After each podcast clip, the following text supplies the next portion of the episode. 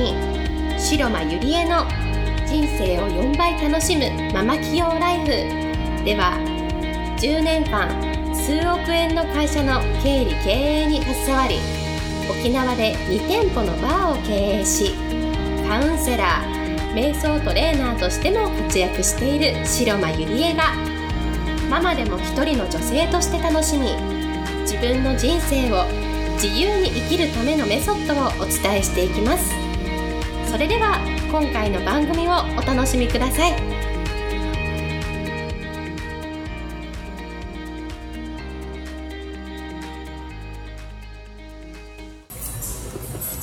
皆さんこんにちは白間理恵です、えー、今日もポッドキャスト始めていきたいと思います。えー、今日はですね、あのー、ちょっといろんな理由で、えー、お店から録音しているんですけれども今クリスマスモードなのであのバックにクリスマスミュージックが流れているんですけれども、え今日はあのクリスマスソングを流しながらお話ししていきたいと思いますので、え最後まで聞いていただけたら嬉しいです。え今日のテーマはですね、えーと、と一件相談が来てましてあの自分のキャラ設定がわからないというご相談を受けているので、まあ、自分のブランディングについて今日はお話ししていきたいと思います。えー、まずあのキャラ設定なんですけれども、まあ、今 SNS がこれだけこう発達しているので自分をどういうふうに見せたいのかどういうふうな、えー、キャラで自分のことを売っていきたいのかでも結局はなんか自分のことがいまいちわからないだから何をしていいかわからなくってもう一歩進んでみたいけど実際のところよくわからないっていうご相談だったんですね。でまあこれはあの私はこういう悩みってみんなあるんじゃないのかなって思うんですね。なぜならやっぱり私たちっていうのは、えー、育ってきた環境のねその学校とか学校教育とかそれから親とかに先生とかなんかだダメダメ言われて育ってきた。でみんなと同じにしているのがいい子なんだよって絶対にこう言われて育ってきたんですよね。でそういうふうに育てられてきた子っていうのはもう真面目というあの悪癖を持っているんです。で真面目な人ほどこう自分のことがよくわからないし足踏みをしているんじゃないのかなと思うんですね。で自分らしさって全然みんなと違ってよくって周りがこうだから私もこうしなければいけないとかなんだろうななんか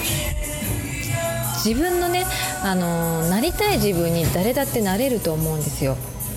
正解とかそういう絶対的な答えがあるわけでもないしなんか早くね見つければいいわけでもないし迷わない方がいいわけでもない。もう良いも悪いもない。もう全部受け入れて自分で決めて決断して楽しんでいく。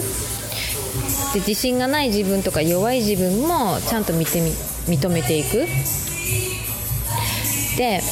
まあ、私はママ起業家セラピストという肩書きを持っていてそれであのやっているんですね。でもこのなぜじゃあ私がママ起業セラピストというブランディングができたかというとそれはえー、最終的には私個人で自分で決めたんですけれども他人との関係性によって決めた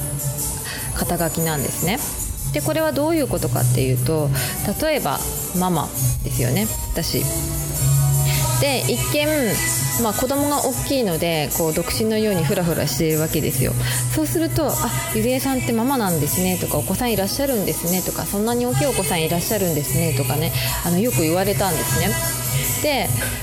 自分ではもうねママっていうことは当たり前だったからそれがね自分のあ魅力なんだっていうことに全然わからなかったんですけれども周りの人が言ってくれたおかげでなんだろうなその自分の魅力が1個引き出されたんですね。で例えば起業家。起業家というなんで起業家にしたかというとやっぱりお店を経営してたり会社を経営してたりすることからそして仙台と沖縄を行ったり来たりしている。でこれもあの他人から言われたことなんですね。なんか沖縄と仙台を行ったり来たりしてなんかそういうのすごいですねとかなんかお店を経営していてすごいですねとかなんか本当に全部他人から言われた。でこれが私の魅力なんだなっていうことに初めて私気がついたんですね。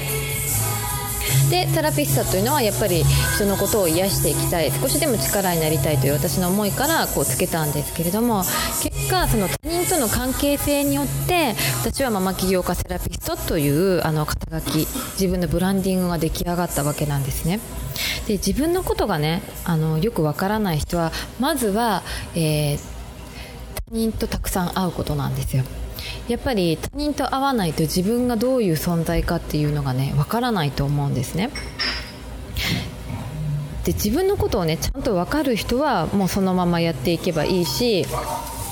本来のね自分のなりたい要素キャラクター作りをしていく。で自分のことがよくわからない人はまずは人にいっぱい会ってでなんだろうなりたい自分を設定していく。あこの歌すっごい好きな歌なんですよね私。まあ、関係ないですけれども。えっとあのゴーストのテーマ曲ですよね。はい。えっ、とですねどこまで言いましたっけ？で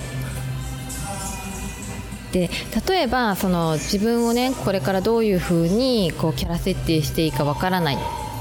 そういう人はまず自分のなりたい人憧れの人のもとに行くことを絶対おすすめします。でそれはなぜかというとその人に会うことでその人の思考とかそれから行動がこう自分の体に染み込んでいくんですね。で私がやってることは絶対会いたいなとかなんかこの人から学びたいなって思う人。まあ、それって今まで3人しかいなかったんですけれどとにかく会いまくってる。会いに行ってるんですね。でそうするとその人の思考が私の体の中に入ってくるんですよ。で何か人生に迷った時この人の思考だったらどう決断しようかなとかそうするとそういう考え方にするともう迷わずじゃあやってみようっていう風にこう次に一歩進めることができるんですね。でそういう考え方にするといつの間にかその人のようにあのキャラがなっていく。でいろんな自分の魅力の要素が合わさって結果オリジナルのその自分の魅力とかそのなりたいキャラになっていくと思うんですね。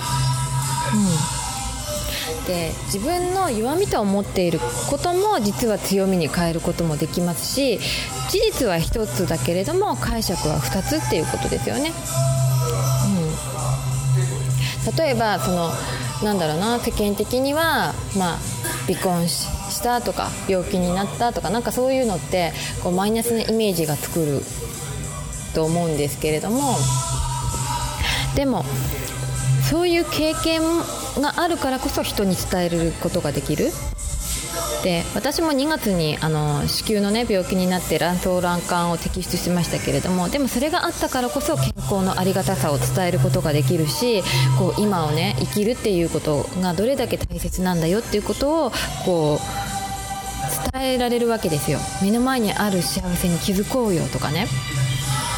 だから自分の弱みと思っていること人に話したくないと思っていることは実はあの周りにとってはすごく興味のあることで聞きたいことだったりするんですよね。うんだからありのままの自分を全部受け入れてそしてそれをシェアしていくっていうことをやっていくとこう自分のねあのブランディングキャラ作りっていうものが出来上がっていくんじゃないのかなと思います。はい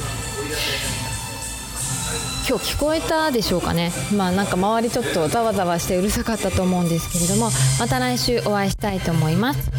ありがとうございました。本日の番組はいかがでしたか？番組では白間ゆりえに聞いてみたいことを募集しています。ご質問は web 検索で「白間ゆりえ」と検索。